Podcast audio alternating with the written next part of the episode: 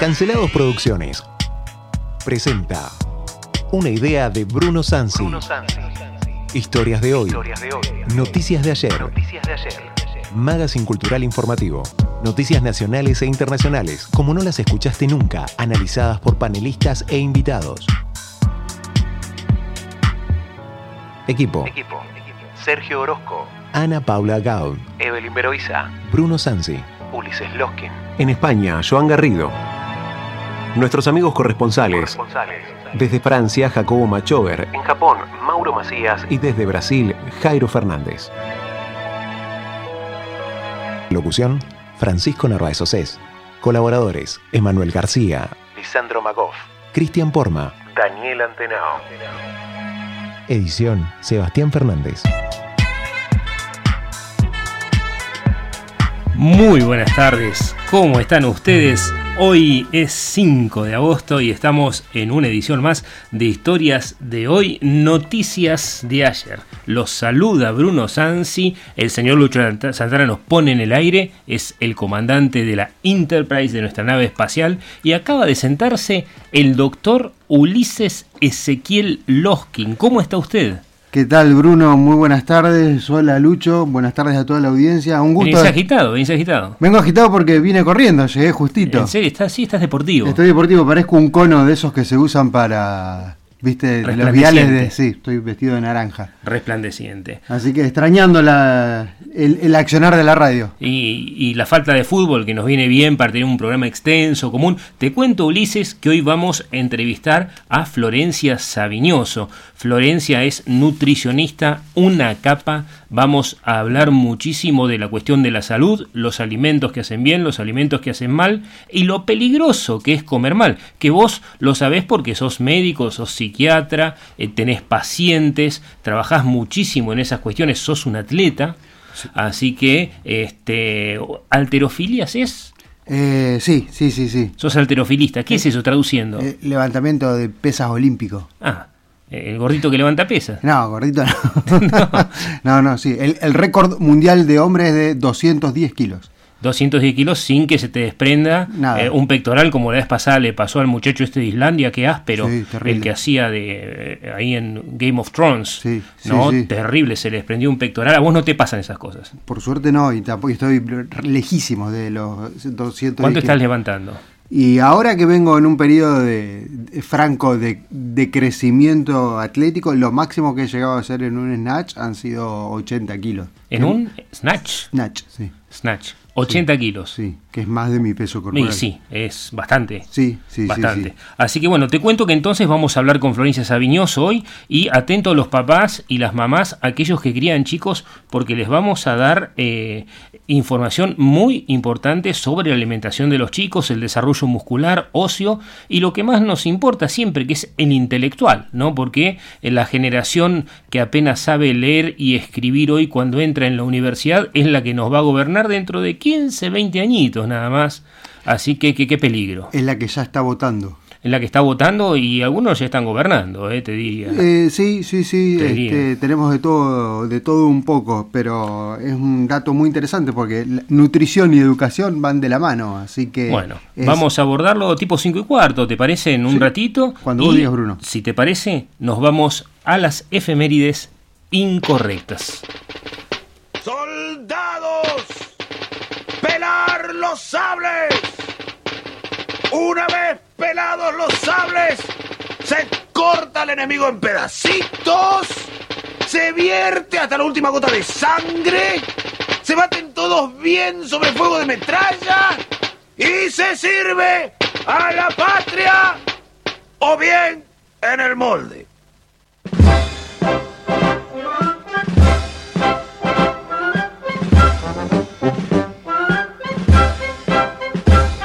Historias de hoy, noticias de ayer. Presenta. Ya el sol asomaba en el poniente, Historias de guerra, ya el fondo surcaba el firmamento, efemérides incorrectas, y la patria, gloriosa y clara, las que nadie quiere recordar.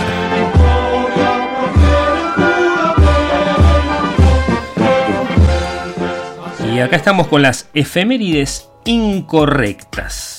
Doctor Loskin, ¿cuál efeméride tiene por ahí? Tenemos eh, de todo un poco. No, ¿en Tenemos serio? muchas de guerra hoy. ¿Muchas de guerra? Sí, no sé con cuál querés arrancar vos. Y arranquemos con Corea, si te parece. Bueno, nos vamos para allá, al bastante oriente. incorrecta porque está atrasada, era la semana pasada, pero es importante porque te traje un tema musical hoy que la rompe.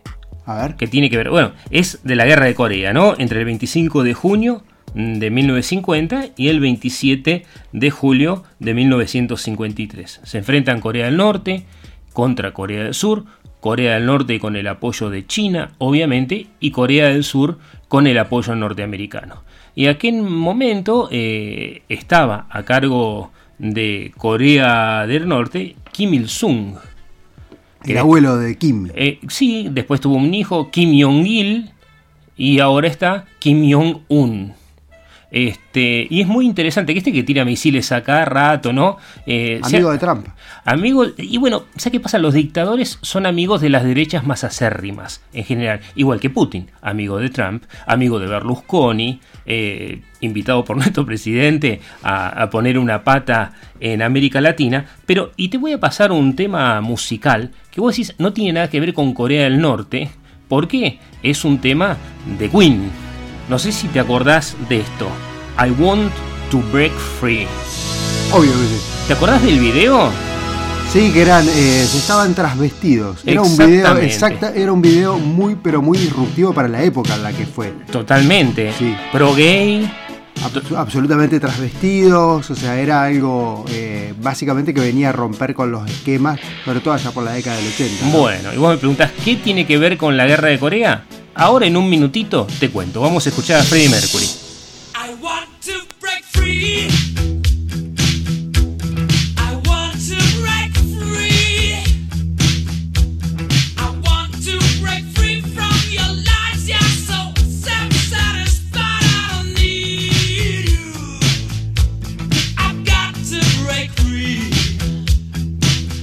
Contame, ¿cuándo escuchaste este tema por primera vez? Creo que estaba, no me acuerdo si en eh, quinto o sexto grado de la escuela primaria y teníamos un profesor de música que nos había llevado, nos hacía, por supuesto en aquella época se estudiaban todas las canciones patrias también, pero también nos hacían escuchar otras cosas.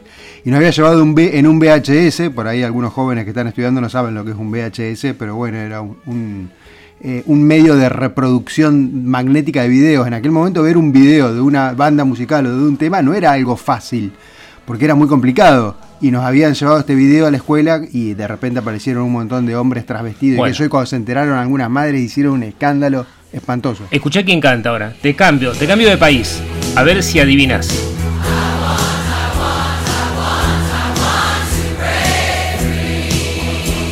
¿Sabés quién es? No, ¿Ante quién cantan? Ante el amadísimo líder Kim Jong-un, la orquesta de Morambong, cantando Quiero ser libre. Frente Y en vez Kim. de poner a Freddie Mercury travestido, ponen la cara de Kim Jong-il. Ahí los aplausos. cal- calculo que habrán recibido sus merecidos esta, estos sujetos. No, no, porque te cuento, Morambong es una orquesta de mujeres muy lindas que la seleccionó precisamente el líder para que representen el espíritu de Corea del Norte. Y como la gente canta en inglés pero no sabe inglés, le canta Yo quiero ser libre como si fuera una versión liberándose de Occidente. O sea, es una cosa impresionante. Una eso. paradoja hermosa, ¿o no? Total, y tenemos más para el final del programa. Te voy a contar que tenemos más. Tenemos una versión norcoreana de Motar. ¿En De, serio? De Ramstein. Uh, sí, sí, me sí. encanta. Cantada Sí. por niños. Re inocente. Mirá vos. Re inocente. Qué bueno. Sí, sí. Me gusta, me gusta cuando está musicalizado el programa. Así que sí, sí, hoy tenemos algo de música. Y bueno, contame, ¿qué más tenemos? Tenemos una guerra de primos. Eh, contame. contame. Sí, sí, sí. La principal, el principal conflicto bélico del siglo XX eh, no fue más que una, una, como si una gran pelea familiar que terminó con 60 millones de muertos. Nada más, o sea, hagamos de cuenta que se juntan tres o cuatro familias a comer un domingo y hay una pelea de primos. Bueno, acá pasó más o menos lo mismo. En Europa se enfrentaron todas las naciones de Europa. eh, y arrancó justamente, mira, ahora vamos a hacer, si querés, un raconto sobre esto de por qué eran primos, ¿no? Pero el primero de agosto de 1914, justamente, Alemania, como aliada de Austria-Hungría, le declara la guerra a Rusia, ¿sí? Y dos días después, justamente, eh, el 3 de agosto, Alemania le declara la guerra a Bélgica y a Francia. ¿Qué pasa? O sea, eh, en aquel momento el imperio austrohúngaro, cuando le declara la guerra a Bélgica, obliga a Inglaterra a meterse en el conflicto bélico, porque Inglaterra tenía un pacto, o sea, prebélico, de tener que defender a Bélgica en su posición De neutral. mutua. Exactamente. La que no cumplió con Polonia en la Segunda Guerra. Exactamente. Y eh, vos sabés que lo interesante de esto es que Nicolás II de Rusia, justamente, Jorge V de Inglaterra y eh, Guillermo II de Alemania tenían un ancestro en común, eran todos primos segundos de ellos, eh, porque eran básicamente todos descendientes de la reina Victoria de Inglaterra. De hecho eran muy, pero muy parecidos el rey, eh, justamente Nicolás II. Físicamente, Sí, y con eh, Jorge V de Inglaterra. Hasta en algunas reuniones dice que bromeaban unos con otros y se hacían pasar unos por otros. Bueno, mientras no se maten, dijeron, Claro, y, se armó y la se armó la, la podrida. Este, pero es muy, pero muy interesante. eh, porque da inicio a lo que a lo que va a ser la este el, el conflicto bélico más grande del siglo XX, que fue el que trazó el siglo XX en sí, que es básicamente, vos recién hablabas de la guerra de Corea, y hay una sucesión, son, es- el siglo XX se caracteriza por ser un siglo en guerra con pequeños periodos muy, pero muy, muy, muy cortitos paz. de paz. Porque tenemos entre el 14 y el 17 justamente la Primera Guerra, o sea, el 18. Después hay un periodo corto de paz Eh, Y la guerra de Crimea que venía. con pequeñas batallas hasta que estalla la Segunda Guerra Mundial y de ahí en adelante siguió, porque donde termina la Segunda Guerra Mundial en el 45, que ahora tenemos una pequeña efeméride también eh, bastante explosiva para decirlo de, de- de algún modo, hay nomás unos años después arranca la Guerra de Corea como consecuencia justamente de cómo se ha- había dividido el mundo en la Segunda Guerra Mundial. Hay una cuestión que por ahí la gente no entiende, a nuestros escuchas, los queridos y los que no nos quieren tanto, y bienvenidos los críticos, es que nosotros pensamos en los países como si fueran eternos y existieran desde toda la historia de la humanidad. Todo país, hoy por hoy, es un espacio político en transición y el estado natural de la humanidad es la guerra. Hoy estamos viendo otra vez guerra de trincheras, como si tuvieras en la Primera Guerra Mundial, ¿sí? ahí nomás en el frente oriental de Ucrania o en el occidental de Rusia, como se quiera, estamos volviendo a una guerra de trincheras. Es una locura. Y muchos dicen, no, pero eh, ¿cómo puede ser? No respetan un país. Los países son nuevos, chicos. O sea, los países son un invento de la modernidad, no están definidos eh, desde hace mucho tiempo. Italia no tiene más de 150 años, tenía, no, no sé si 200, 200 lenguajes, digo, por no decir idiomas, ¿no? Eh, diferentes adentro, se unificó hace poco tiempo, Ucrania va y viene, El Reino de España. o sea, Bielorrusia, España mismo, que pocos saben eh, que Sicilia era parte del reino español en la época de los reyes católicos, por ejemplo. Sí, ¿no? sí, sí, sí. Este, de hecho, Franco es el gran unificador del Reino de España. O sea, eh, le pese a quien le pese, eh, es la realidad. O sea, Y sí. eh, pero, pero bueno, o sea, eh, mira, si querés seguimos con estas cuestiones Dale, asociadas a la guerra. Fíjate, eh, veníamos, arrancamos la guerra, eh, pri- Primera Guerra Mundial que está ya en agosto, o sea, eh, del, de 1914, sigue. Y después de durante la Segunda Guerra Mundial, ahí nomás de iniciada la Segunda Guerra Mundial, Rusia venía expandiéndose. Recordemos que inicia en el 39 cuando Alemania invade Polonia. Y Rusia invade dos semanas después Polonia. O sea, aliados Stalin de Hitler, Exactamente, aclarando. exactamente, lo que llamaba el pacto Molotov-Ribbentrop, eh, sí, que era un pacto que tenían de no agresión mutua entre Alemania y Rusia. Dijeron, bueno, yo me expando para acá, vos te expandís para acá, yo no me meto con vos que yo. Y en esa repartija, básicamente de estos países que había, Rusia invade eh, Lituania, ¿sí? Y se la incorpora, así como que se la come. Gluck, Y ahí este, tenías tu, tu efeméride. de Acá tengo la efeméride justamente que, o sea, eh, la invasión de Lituania es en junio, el 15 de junio de 1940. Ahí nomás de iniciada la Segunda Guerra Mundial, o sea, muy pocos meses. Eh, y el primero de agosto sale una declaración donde, eh, el primero de agosto de 1940 sale una declaración donde se dice que Lituania ha sido in- pacíficamente incorporada a la Unión de Repúblicas Socialistas Se olvidaron de preguntar a los lituanos. Claro, o sea, lo- a, eso viene la efeméride, ¿no? La efeméride incorrecta es, o sea, eh, pa- lo de Pacífico, o sea, es como dice la, la, la declaración, pero bueno, se comieron un país. Porque vos fíjate que ni bien caída la Unión Soviética, justamente en 1990 Lituania fue uno de los primeros países eh, que empezó a independizarse. Sí, Y de hecho, solamente para ubicarnos en tiempo y en espacio, la semana pasada Vladimir Putin, eh, cuyo ejército privado, que le pertenece un poquitito a él y bastante a Prigozhin, que se fue a Bielorrusia, eh, cruzaron la frontera polaca un par de helicópteros, hubo disturbios en la frontera. Ya hace más de un año nosotros hablamos eh, con Edita Kwiatkowska-Faris, que ella es eh, polaca, ¿no? una diplomática, que ya habló de Bielorrusia y fue la primera que usó, y nosotros la tomamos después, la palabra guerra híbrida. ¿Te acordás? Bueno, ahora están avanzando otra vez sobre la frontera polaca y Putin advirtiendo que Polonia existe y tiene territorio porque Stalin quiso. ¿No? Y no está, no está equivocado. Y Porque, sí es lo que- que negoció Stalin. Exactamente. Es lo que negoció la reunión de los tres grandes, ¿no? Roosevelt, Churchill y, y Stalin.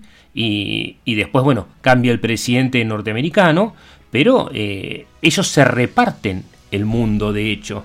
Y el mundo que queda configurado después, que es parte de la Guerra Fría, es el mundo que se construye políticamente y todavía no termina de definir fronteras. ¿Te parece, Ulises, que vamos a una pausa? Por favor. Bueno.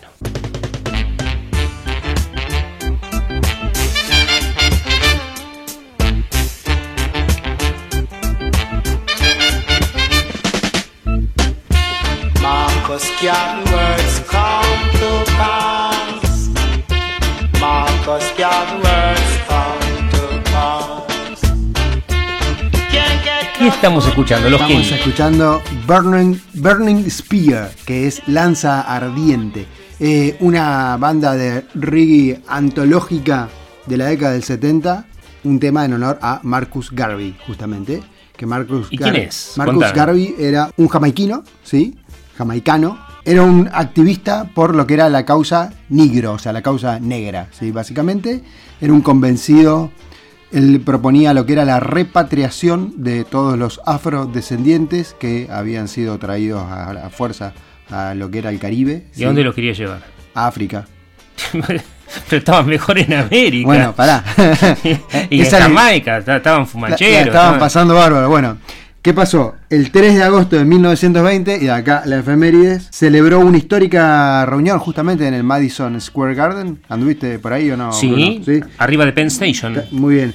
Eh, que fue conocida justamente la reunión como la Convención Internacional de las Razas Negras, donde concurrieron un montón de referentes tanto de la cultura, ¿sí? Afri- afrodescendiente, cultura negra, me cuesta decirlo, eh, viste por ahí algunos se sienten, pero no, es la realidad. Es. Este, y fue uno de los grandes inspiradores de los líderes como justamente eh, Malcolm X. Exacta- exactamente, sí. Martin Luther King. Pues, ¿estás- ¿De qué época estás hablando, Uli? Para recordar a la gente, esto no fue en 1970. No, 1920. Traten de ponerse en contexto lo que pasaba en 1920. O sea, recién terminada justamente la Primera Guerra Mundial, sí, había... de- Eh, Al Capone en pleno auge, en Chicago. Exactamente. Y ya había gente luchando por los derechos, haciendo un poquito de ruido en relación a esto. Por eso, viste, que yo le digo a Sergio que Estados Unidos es la madre patria. Él se enoja, viste, porque es medio zurdo. Pero eh, todos los derechos que hoy, los feriados, el Día del Trabajador, el Día de la Mujer, el- eh, la banderita LGBT, todo eso es norteamericano, porque ahí tiene su origen. de hecho lo dejaron hacer la reunión, o sea, más de 30.000 personas de negros reunidos en 1920 en Nueva York. O sea, y en aquella época había baños separados, recordémosle esto a la gente, ¿no? Exactamente, Los negros todavía- no podían hacer pichín con los blancos. Todavía estábamos en, la, en la- lo que era justamente la separación, sobre todo los estados del sur. Eh, pero bueno, y de paso para recomendar una, una buena banda como esta, ¿sí? Burning Spear, Bueno. este, con Marcus Garvey. Y hablando de negros, mi negro favorito, una voz, una cosa impresionante. A ver si lo conoces. Viene marchando el señor.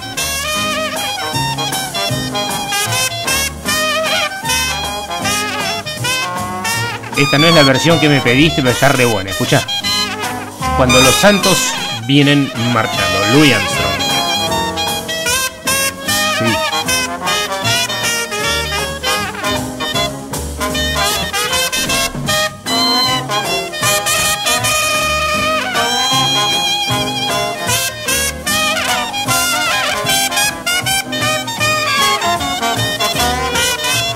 Una intro espectacular, ¿eh? Esta no es el tema que vos me pediste porque esta versión estaba mejor. Y hay una que canta Los Santos vienen marchando con Danny Kaye. Pero bueno, escuchémosla.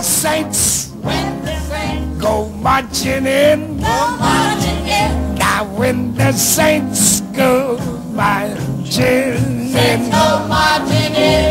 Yes, I want to be in that number. Ah, When the saints go marching in. Sing it again. Now when the saints Ayer hubiera cumplido años. Exactamente, Por eso en porque efeméride, justamente. nace el 4 de agosto de 1901. O sea, Sachmo, el embajador del ritmo. Hubiera cumplido 122 años. ¿Sí? Impresionante, Es- Louis Armstrong. Nueva Orleans, New Orleans, justamente nació. Eh, ciudad por demás interesante eh, para conocer. Una historia justamente de mixtura de razas entre lo que fue la herencia francesa, eh, con todos los inmigrantes haitianos y toda la cuestión con el vudú que tienen ahí en New Orleans y la parte musical del jazz, el blues. Así que bueno, feliz cumpleaños para el negro jetón ese de Neil Armstrong, que Un espectáculo. Una Esos dientes blancos, resplandecientes. Qué tipo con personalidad, ¿no? Y qué voz increíble. Dicen que eh, ya enfermo había dejado un pedazo de labio en la trompeta. Porque él era trompetista. No solamente un cantante impresionante, sino que era el trompeta. Y la trompeta es un instrumento difícil, ¿no? Eh, es un instrumento difícil de que suene bien muchas veces. No y tengo- él hacía maravillas. no tengo la gracia de, de- de la música, pero sí, la verdad que no debe ser nada fácil.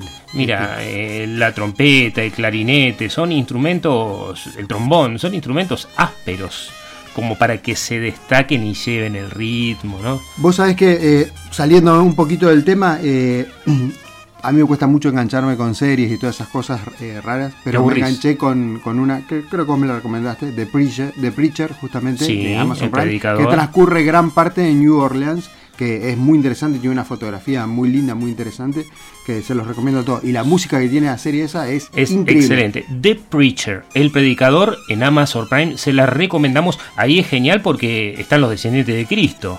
Es muy bizarra Cristo tuvo hijos, teóricamente ahí aparecen y bueno, eh, vigésimo séptima generación con algunos daños mentales y físicos importantes, muy graciosa la serie y tiene una muy pero muy buena música y fotografía.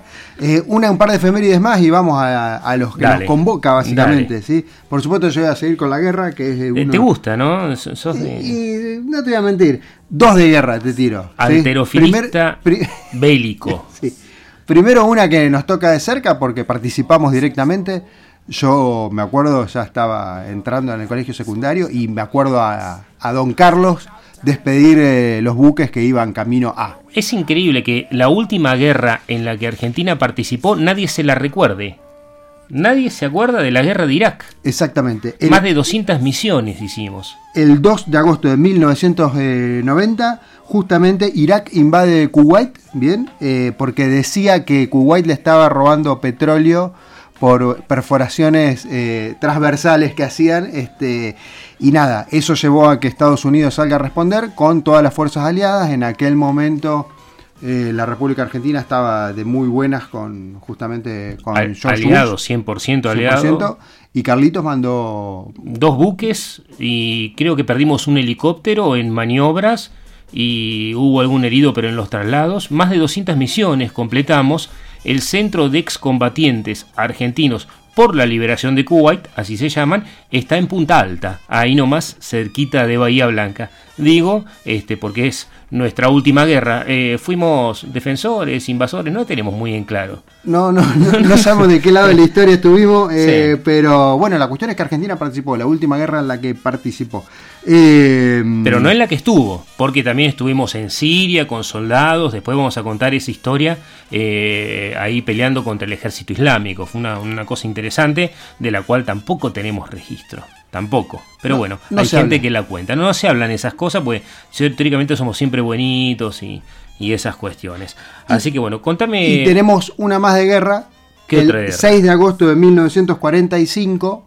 eh, básicamente se, pone- se pone el sello a, el moño a la Segunda Guerra Mundial. Viene justo la efemérides ahora, que no es casualidad, con el estreno de la película Oppenheimer, eh, porque el 6 de agosto de 1945 se arroja la bomba sobre Hiroshima, bien, que ocasionó de forma instantánea 80.000 muertos. Exactamente. Tienen para ver eh, la película, no la van a traer a Teleo, me parece, Oppenheimer, que acaba de estrenar junto con Barbie. Eh, muy interesante la historia de quién comandó todo el proyecto. Interesantísimo porque eran zurdos, eran judíos, lo vigilaba la, eh, toda la comunidad de inteligencia norteamericana. La CIA no existía en ese momento, la estaban creando eh, y eh, a pedido de Albert Einstein que fue quien le mandó la carta al presidente Roosevelt, por favor hagan la bomba que los alemanes están empezando a hacerla. ¿Qué te parece si nos vamos a nuestra próxima sección? Por Que es favor. Maten al mensajero. Maten al mensajero.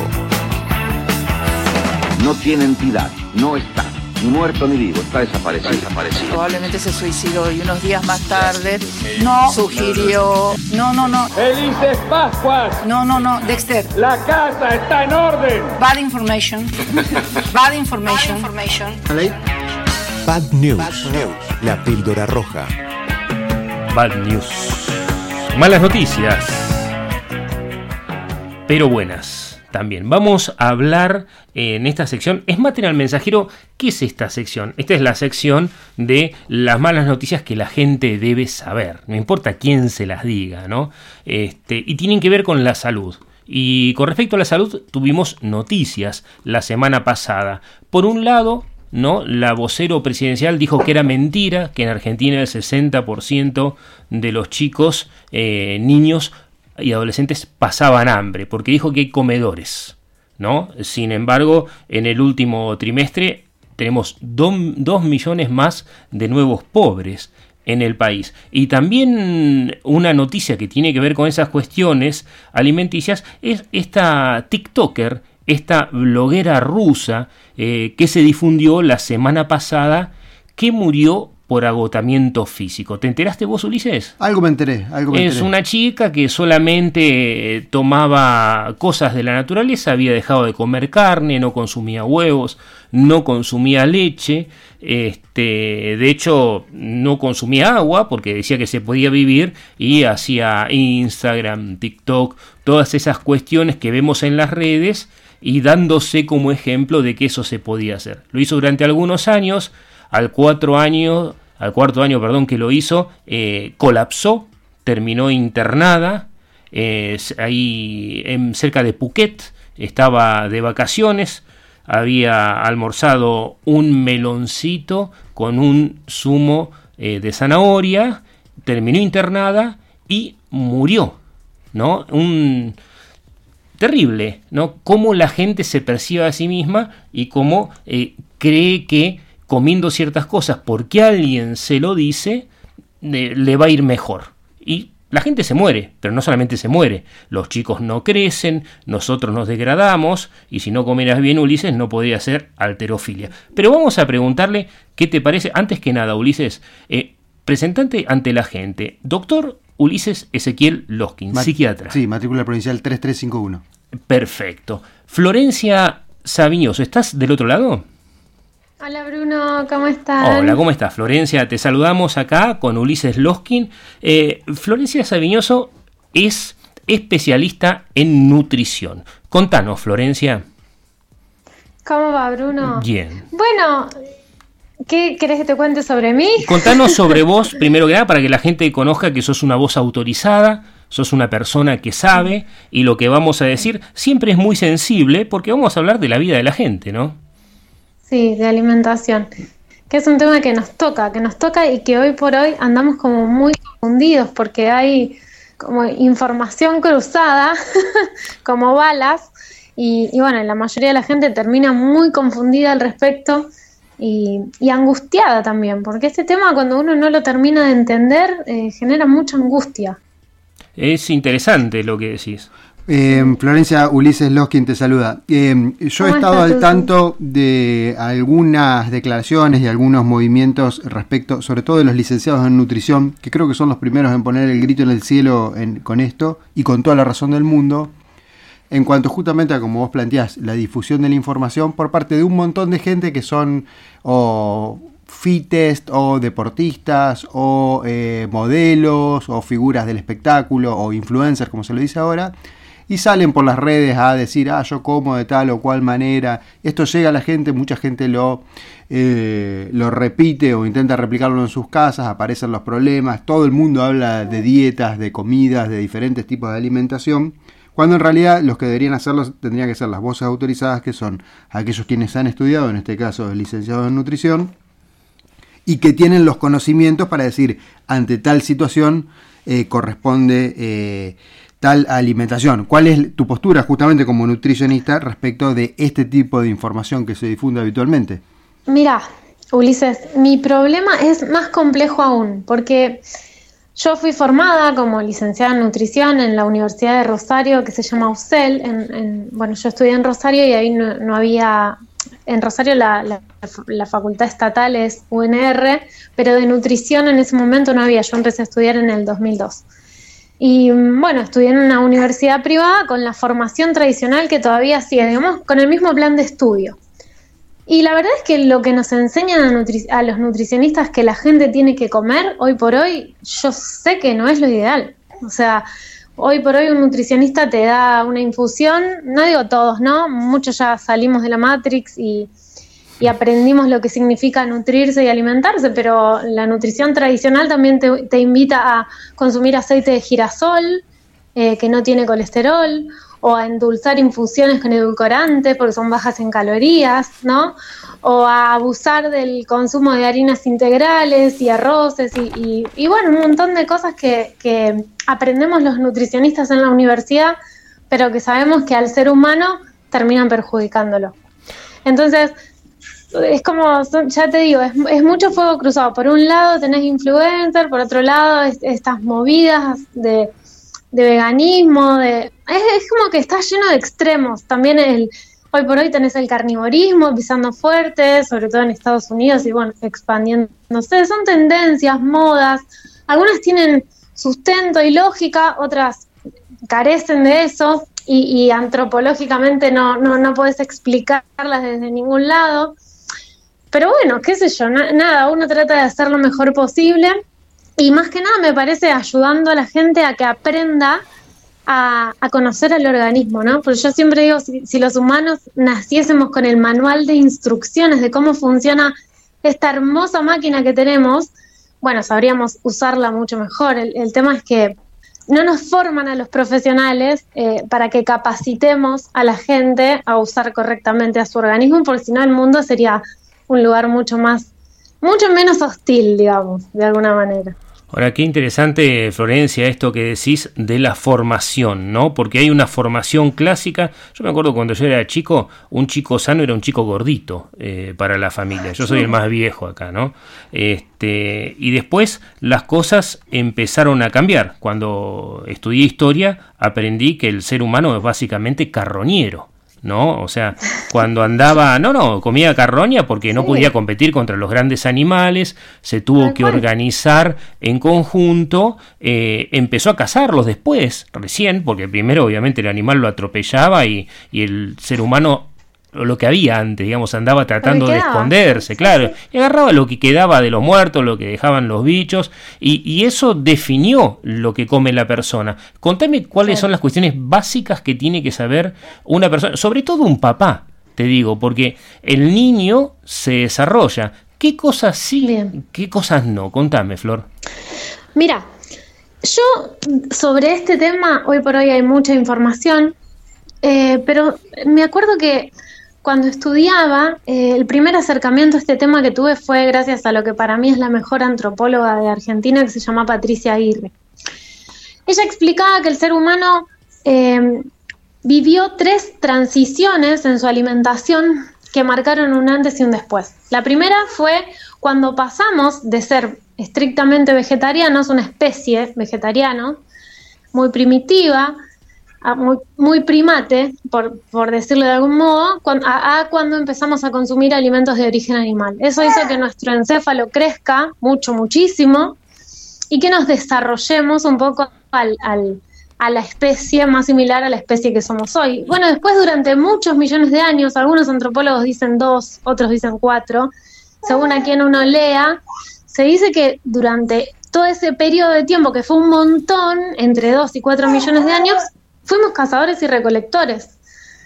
Y como vos decís, primero comíamos carroña, o sea, lo que encontrábamos. Entonces, ¿cuál era nuestra alimentación primitiva? Bueno, carnes, animales, algún que otro vegetal, alguna que otra fruta. Si teníamos mucha suerte y nos animábamos un poco de miel. Y también pasábamos muchos periodos de escasez, porque había épocas eh, o estaciones de mucho frío en el que el ser humano comía poco y nada.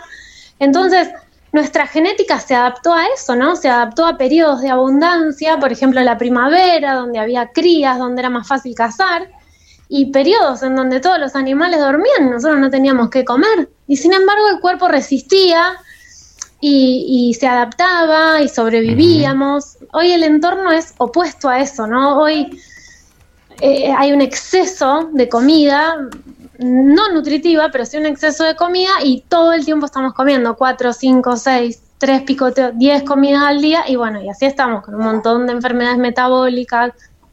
Eh, la primera causa de muerte son los infartos, o sea, el, cuerpo del ser humano está hiperinflamado, ¿no? Eh, para responderte puntualmente a tu pregunta, lo que más necesita el organismo humano para subsistir es proteína de calidad, grasa de calidad. Proteína y grasa. Eh, eh, porque con la, claro, proteína y grasa. Con la grasa, sobre todo en los niños, se desarrolla muy bien nuestro cerebro, nuestro encéfalo. Y con la proteína se forma la estructura corporal, las células, los huesos, la piel, los cartílagos.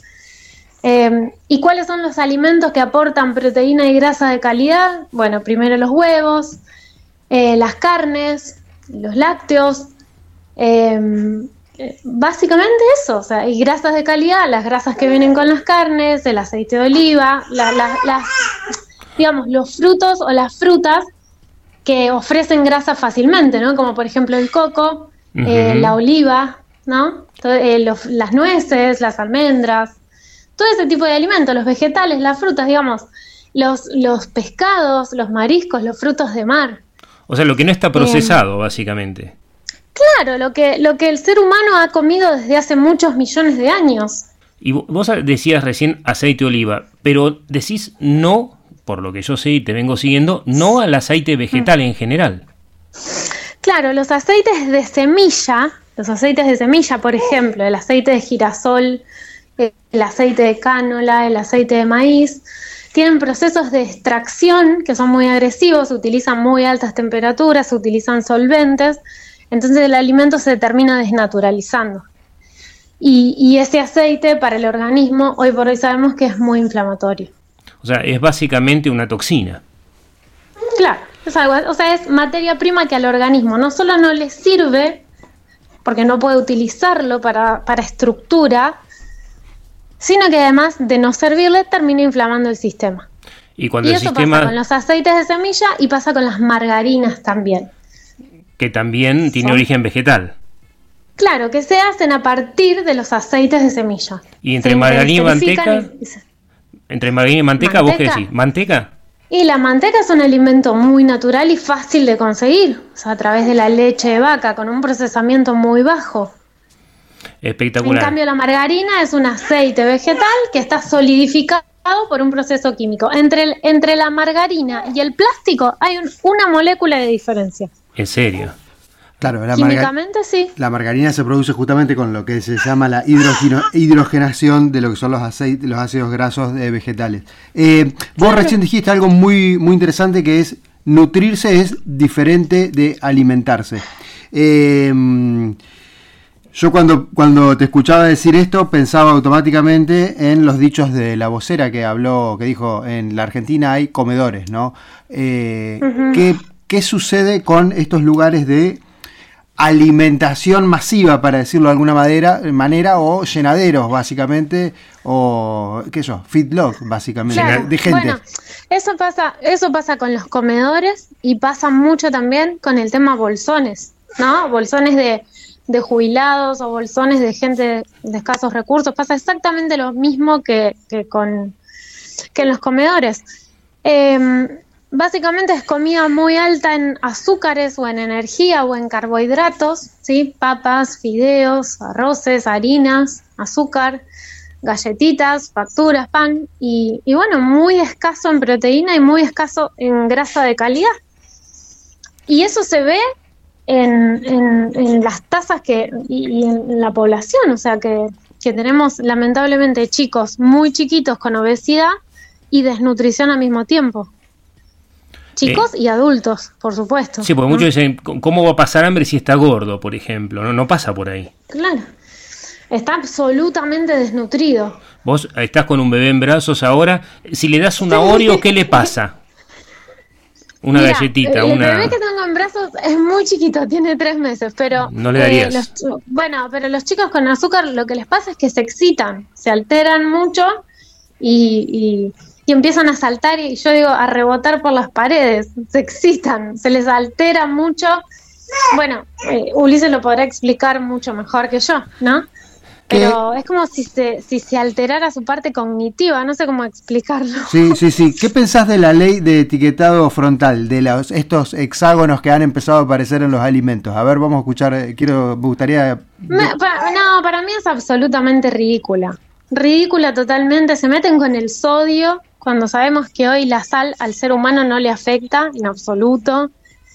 Em, después vos ves etiquetado frontal en un alfajor eh, y ves etiquetado frontal en un queso.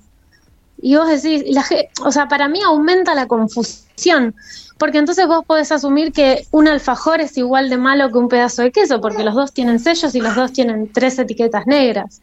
Cuando el alfajor es un ultraprocesado, tiene un montón de azúcar, tiene grasa de mala calidad, mientras que el queso tiene proteínas de alto valor biológico, tiene grasas de calidad. ¿Entendés? Entonces es como el, el sello no, no cambia la jugada. Pues sí que confunde nada más. no solo confunde, sino que aumenta el presupuesto. o sea, hay una cosa medio oscura detrás de los sellos, me parece. No, no, Así que... no tiene mucho sentido. Mm, Qué bueno. Y decía, si le das eh, la galleta del chico, primero se va a excitar. ¿Y lo estás alimentando? ¿O le No, estás nada, llenando la panza? Absolutamente, una galletita lo único que tiene es energía, es calorías, es azúcar. El cuerpo puede utilizarlo como energía, pero no estás nutriendo, o sea, no vas a favorecer el desarrollo de sus músculos o de sus huesos o de su piel. Mira, de hecho, hace poco me encontré con una mamá en la carnicería. Y, y bueno, la mamá se puso a contarle al carnicero, yo estaba después de ella, que estaba muy angustiada, que había llevado a su nene al endocrinólogo porque el nene no crecía bien, era como el más bajito de, de su salita. Y bueno, como el nene se cansó de que los chicos lo cargaran, ella decidió llevarlo al médico. Le hicieron un montón de estudios y el endocrinólogo encontró que estaba todo normal en el nene, no tenía ningún problema en el crecimiento. Y le preguntó a la mamá cómo era su alimentación. Y ella le dijo la verdad, le dijo, mira, la verdad es que come bastante, porque acá muchos chicos hacen doble escolaridad. Entonces la mamá le dijo, mira, yo a la- al mediodía le mando alguna salchicha, algún sanguchito, alguna patita. Y bueno, a la noche a veces pedimos delivery, porque la verdad es que la gente anda como loca, ¿no? Hoy por hoy uno trabaja muchas horas y a veces la alimentación queda relegada, lamentablemente. Así es. Y mm, bueno, cuestión que el endocrinólogo, muy criterioso, le dijo a la mamá que tenía que empezar a cambiar algunas cuestiones, ¿no? A darle más carne, más huevo. Yo escuché el relato tres meses después, cuando ella lo vuelve a llevar el endocrinólogo a su hijo, después de darle carne, huevo, y el nene en esos tres meses había aumentado 4 centímetros. Esto Impresionante. me pasó hace 15 días. O sea, yo digo, bueno, es, es todo lo que yo sospecho en un caso real, Y- y sí. absolutamente real. Florencia, ¿nos esperas un segundito que vamos a la pausa y volvemos con vos? ¿Cómo no? ¿Te Por parece? supuesto. Florencia Sabiñoso, nutricionista. Acá estamos en historias de hoy, noticias de ayer, hoy sábado 5 de agosto. Eh, Nacho, eh, Nacho no, Lucho, perdón, Nacho, ya, se me se fue con el archivo de mi equipo. El Lucho Santana acá conduciendo la nave nodriza, el doctor Ezequiel Ulises Loskin, Bruno Sansi quien les habla, y del otro lado de la línea está Florencia Sabiñoso, nutricionista. ¿Te tenemos de vuelta, Flor? Acá estamos, acá estamos. Perfecto. Eh, hay una cuestión, estábamos hablando de nutrición para la gente que recién eh, se engancha en el programa. Está excelente lo que estás diciendo, estás siendo muy clara con las respuestas, eh, muy concisa. Y hay una cuestión que decía recién Ulises también. que tiene que ver con las modas. Eh, en este mundo de falta de ídolos eh, musicales, de falta de, eh, digo, ídolos desarrollados, ¿no? Eh, gente que sepa cantar como Freddie Mercury, que yo, inclusive Bon Jovi. Tenemos a Messi, a Michael Jordan, a Cristiano Ronaldo, paramos de contar, pero la gente se engancha en referentes. Ahora les dicen influencers. Es gente que tiene eh, una app china, TikTok, o eh, pone un canal en Instagram, en lo que sea. Ya vamos a hablar del tuyo, no te preocupes. Eh, pero hay otros que los siguen y eh, tienen modas. O sea, la gente como que se identifica con alguien y empieza a seguir su estilo de vida. Hablábamos de esta influencer rusa que murió prácticamente eh, totalmente degradada físicamente eh, de una forma vegana, podemos decirlo. Co- Contanos qué es el veganismo. ¿Anduviste por ahí vos?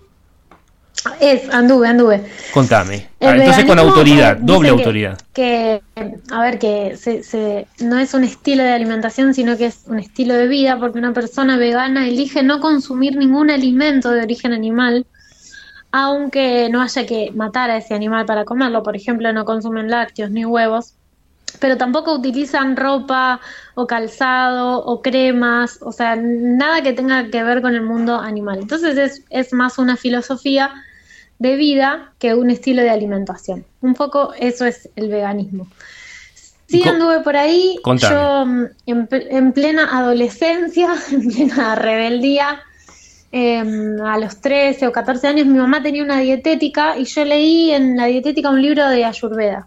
Ajá. Y bueno, eh, ahí hablaban, era un libro que tenía un fundamento del Bhagavad Gita y de la India, entonces eh, una cultura de un pueblo vegetariano y bueno, hablaba de- del sufrimiento animal y la adrenalina que liberaba el animal en el momento del sacrificio y que cuando comíamos eso, eso se pasaba a nuestro organismo. Bueno, todas cosas que, claro, cuando leo un adolescente, en ese momento no había muchos vegetarianos, yo ahora tengo 38. Y bueno, yo le dije a mi mamá, nunca más voy a comer carne. Y A la pasó, miércoles. y Te revelaste. bueno, me rebelé, dije nunca más. y mis viejos gastronómicos de toda la vida, mis abuelos, gente de campo con carnicería, todos me trataron de loca, todos se querían morir cuando yo iba al asado y me comía un sanguchito de pan y tomate. Ajá. Y bueno, pasó, durante 15 años fui vegetariana y después empezó a poner de moda el esto del veganismo. Y bueno, yo en- en- a la par estudié nutrición y bla, bla, bla. En la, en la facultad yo no decía que era vegetariana porque no estaba como muy bien visto en esa época. Hoy sí ya la, la universidad te capacita para ser vegetariana, una licenciada en nutrición con esa mirada vegetariana, de vegetarianismo. Y bueno, y después tres años de, de veganismo que terminaron muy mal, con sistema digestivo absolutamente colapsado. A ver, de- a ver, de ¿cómo es eso? granos. Y el, vegetariano, el vegano basa su alimentación, no sé, el 60-70% en granos, ¿no? Uno come mucha harina integral, mucha empanada, mucha tarta, mucha legumbre, hamburguesa de lenteja, medallón. Y bueno, eso, el, el consumo de grano para el sistema digestivo es complicado porque los granos son muy inflamatorios, tienen muchos antinutrientes, entonces el organismo se va desvitalizando, el sistema digestivo se va sobrecargando. Yo empecé teniendo muchos síntomas de acidez, reflujos y después inflamación intestinal, colon irritable, siempre mucho dolor. Y bueno, iba de gastroenterólogo en gastroenterólogo y todos me querían dar clonazepam porque me decían que yo no tenía nada, que lo único que tenía era un problema emocional. Y yo realmente me sentía cada vez peor. Entonces, realmente desesperada porque la desvitalización que yo tenía, y además fue después de mi primer embarazo, que también el embarazo, claro, como tiene una demanda alta de nutrientes, yo quedé de cama. Ajá. Es como que mi cuerpo no soportó más ahí el sistema de alimentación que yo tenía. y tuve la suerte de, de- de buscar, ¿no? De encontrar un libro en internet, pues yo no sabía más cómo buscar. Yo no quería tomar medicación psiquiátrica, pero sí quería arreglar lo que me estaba pasando. Bueno, cuestión que caí en un libro que se llama La Dieta GAPS, que es de una médica eh, de Inglaterra que la escribió después de tratar a su hijo con autismo y de curarle el sistema digestivo. Y bueno, en este libro yo empecé a leer que los granos eran muy agresivos, que las legumbres inflamaban, que los cereales inflamaban, que había que comer grasas de calidad porque los aceites de semilla eran muy inflamatorios. Era todo lo que yo consumía, era el 90% de mi alimentación. Y a mí ahí se me abrió una luz de esperanza. Yo dije, bueno, y a lo mejor si cambio me mejoro. Bueno, cuestión que en 15 días de haberle hecho caso al libro, yo era otra persona. Eh, me cambió la piel, me cambió el semblante, dejé de tener ojeras, me dejó de doler la panza, dejé de tener acidez y dije, ay Dios mío. Cuando te lo cuento se me pone la piel de gallina porque en el momento era fue una situación realmente difícil porque ya estaba cansada de sentirme mal. Vos, vos Y, decís que... Bueno, nada, eso fue. Claro, y, y hacer un papá que le da comida vegana a un nene. ¿Cómo funciona ese nene? Mira, el problema del veganismo, Bruno, es que no tiene sustento transgeneracional. No hay ningún pueblo en la historia de la humanidad que haya sido vegano estricto. Ajá. ¿Entendés? Sí hay culturas o comunidades o pueblos o aborígenes vegetarianos, ¿no? Eso sí hay. Pero un vegetariano come huevo, come yogur, come queso, come proteína de alta calidad. Claro. Ahora, el veganismo es una cosa, es una moda muy nueva, tendrá 15, 20 años. No sabemos cuántas generaciones de mamíferos humanos pueden soportar el veganismo, porque no hay antecedentes.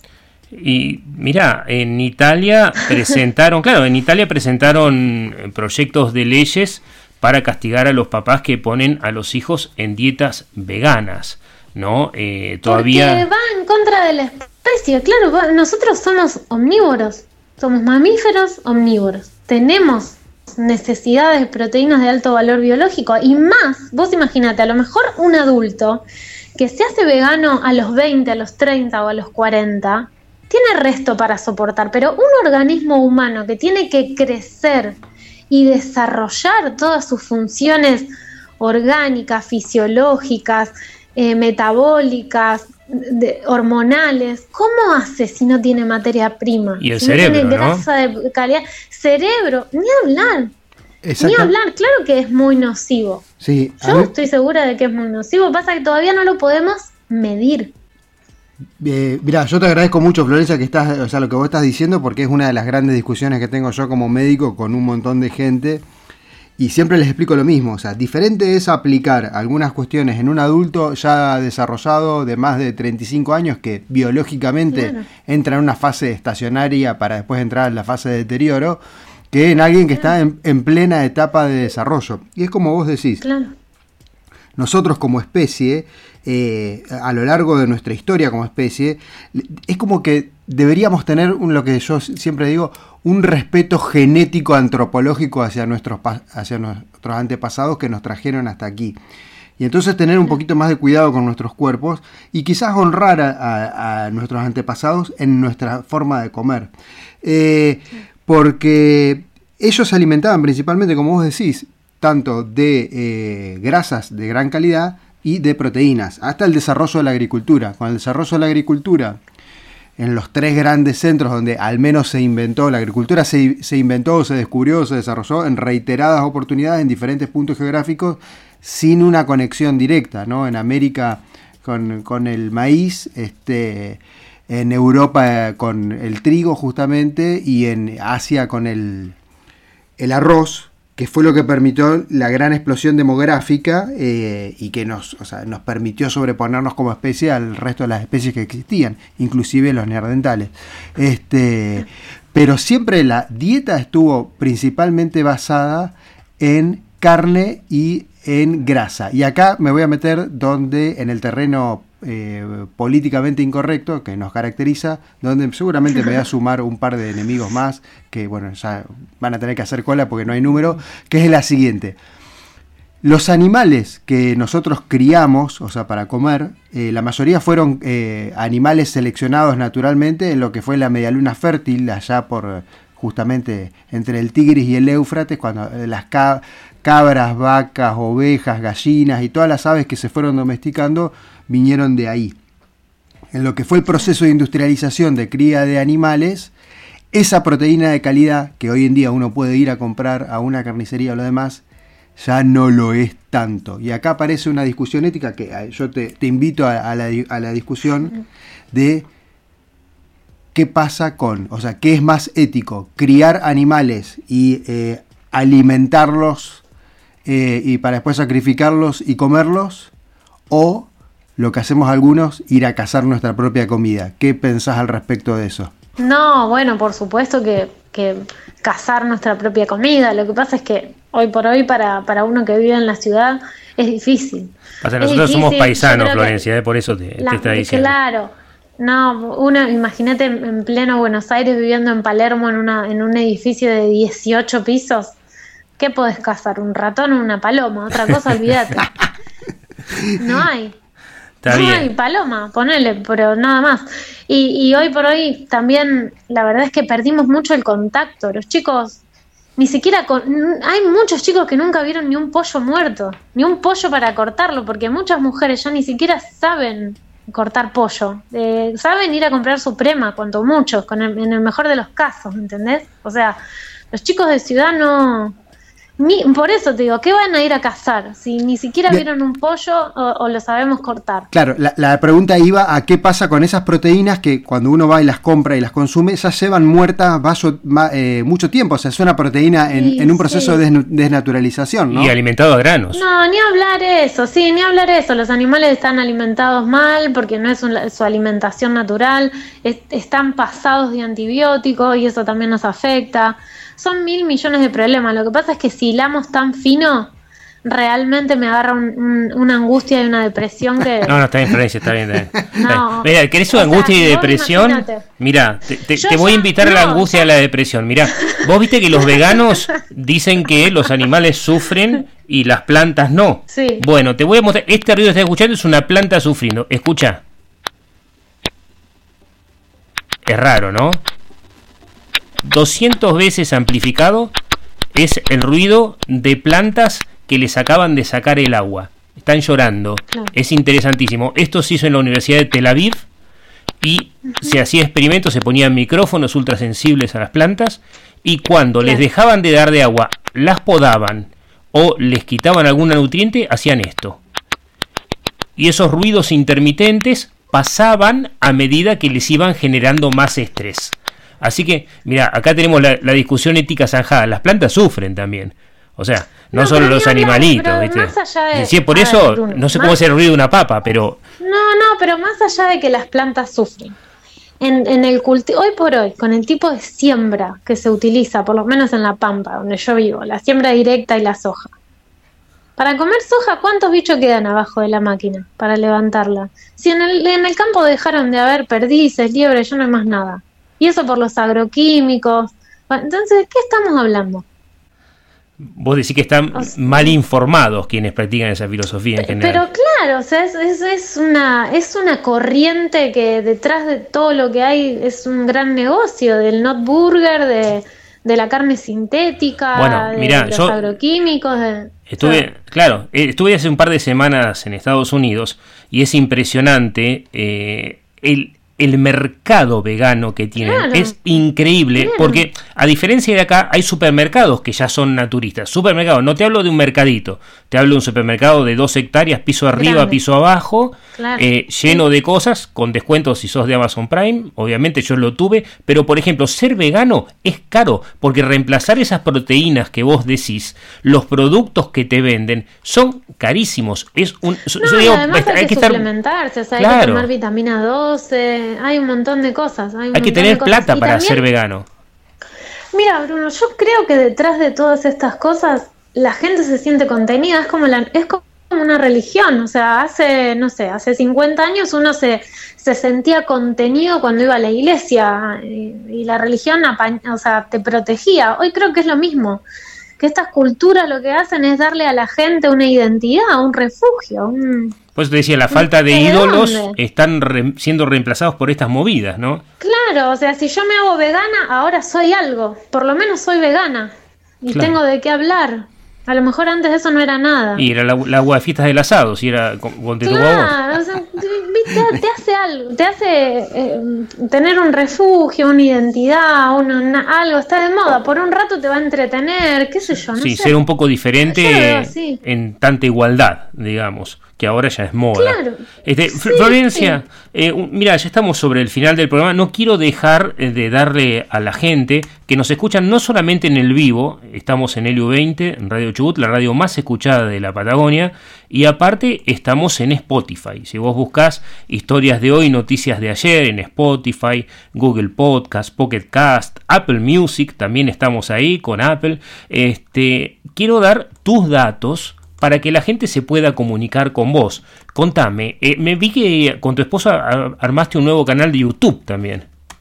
Sí, con Marcos estamos en un proyecto que se llama Inmune, eh, que tiene que ver con la cocina, la nutrición y la motivación, nuestras pasiones, digamos. Ajá. Marcos es cocinero y, y, bueno, escribió con junto con la ayuda de Pablo Laborde, un, un libro que se llama Sos Un saludo para Pablo. Laborde, No, no, un saludo para Pablo mucho a Pablito, le mandamos un beso grande. Es un amigo. Estaba esperando tu entrevista, Y- te aviso.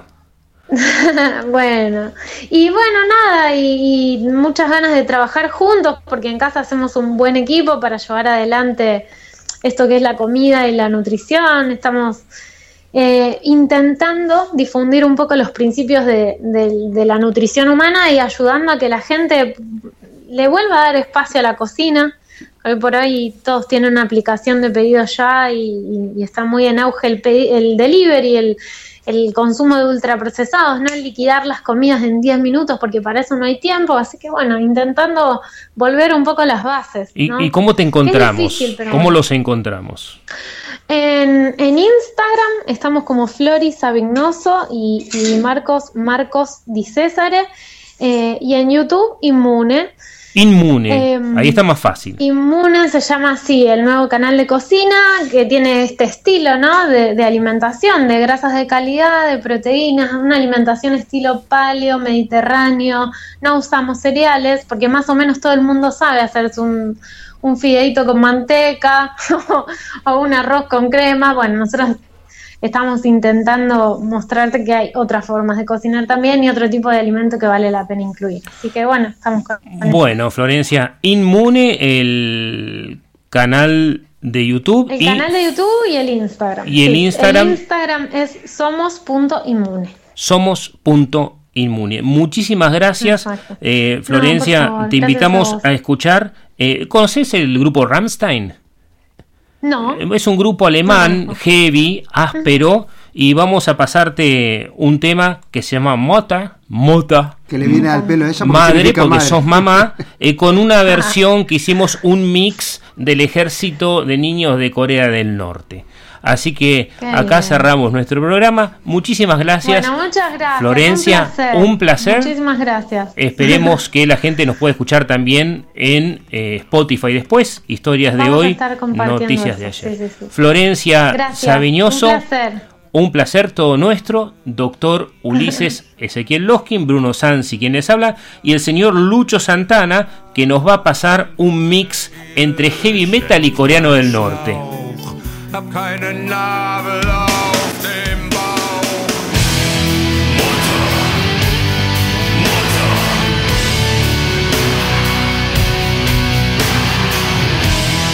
Mutter, Mutter.